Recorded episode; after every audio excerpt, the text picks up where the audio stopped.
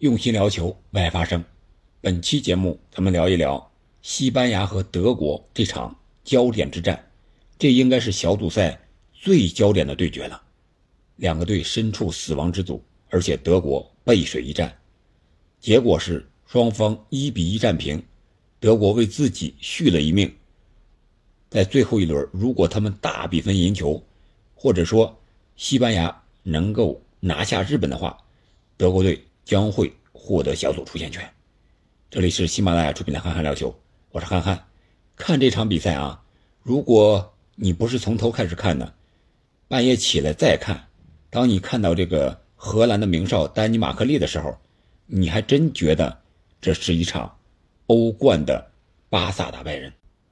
但是你细看呢，不是那么回事西班牙这边呢是曼城的中卫罗德里和拉波尔特。有身高，有技术，能出球。我想这个是恩里克想安排罗德里打中后卫的一个非常重要的原因，就是出球的能力。因为他打的是传控嘛，中后卫乃至门将你都要能出球才行。而是巴萨的中场是加维、佩德里，还有老将布斯克斯布教授。前锋呢是皇马的阿森西奥，这是一个中轴线吧。而德国这边完全基本上就是。拜仁的一个主力框架了，从前到后再到门将。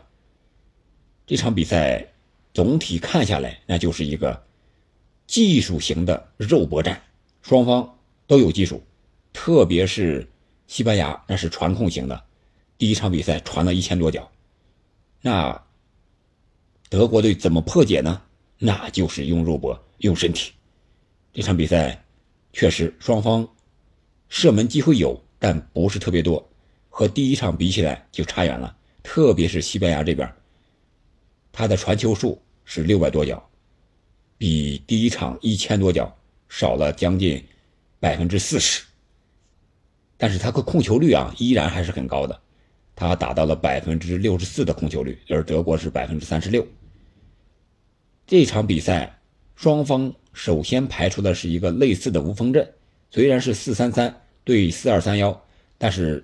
顶在前面的都不是传统意义上的中锋，而进球呢，恰恰是替补上场的中锋，这个就非常有意思了。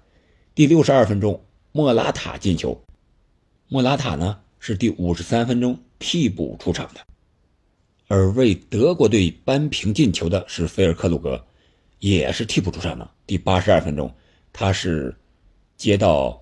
萨内传给穆西亚拉，穆西亚拉再传给这个菲尔克鲁格，然后在禁区之内将球打进的。你这么看啊，最后解决问题、解决战斗的还得靠中锋。那谁创造机会呢？这中场还真是特别特别的重要，就是布教授这块本场比赛德国队安排京多安还有穆勒轮换的盯防布教授，但是这个进球恰恰就是。没有盯防住布教授之后，布教授一个中场的转移，从右后卫转移到左边，然后阿尔巴传中，这个莫拉塔前插，用外脚背一个垫射，攻破了诺伊尔的球门。我觉得啊，这是一场高水平的、非常精彩的比赛。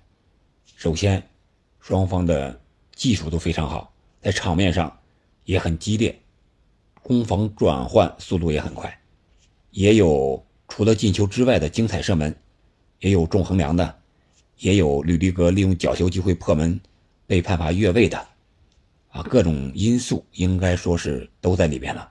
但是双方踢的呢又很文明，没有那些暴力的呀、大动作的铲球犯规，啊，说明双方还是有点惺惺相惜的感觉。特别是比赛结束之后。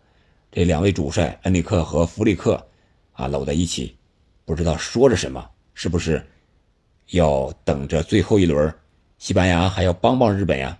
如果是西班牙赢了日本的话，那是西班牙将是积七分，小组第一稳稳出线，而日本呢，只能还是积三分。如果德国队自己再努点力，赢了哥斯达黎加，那他将积四分，顺顺利利、稳稳当当的。小组第二出现，如果他没能大比分战胜哥斯达黎加，而日本队又逼平了西班牙。这样的话，现在净胜球还有进球数都不占优的德国队就有些危险了。他至少得二比零以上取胜哥斯达黎加。如果这样的话，就得看日本队那个眼色了。所以说，他要想掌握自己的主动权，还真得靠西班牙帮个忙了。这死亡之组不愧是死亡之组哈！日本队面临大好机会没有把握住，而德国队呢也没有提前出局。最后一轮四支球队都有出线的机会，特别是哥斯达黎加呀，这一场胜利真是为自己也带来了奇迹。如果他们能拼下德国，说不定他们也能小组出线。现在最有利的当然还是第一场七比零拿够足够净胜球的西班牙队。这就是本期节目的主要内容。你觉得这个小组，西班牙、日本、哥斯达黎加、德国，谁会最终出现呢？谁又是小组第一？谁又是小组第二呢？欢迎在评论区留言。我们。下期再见。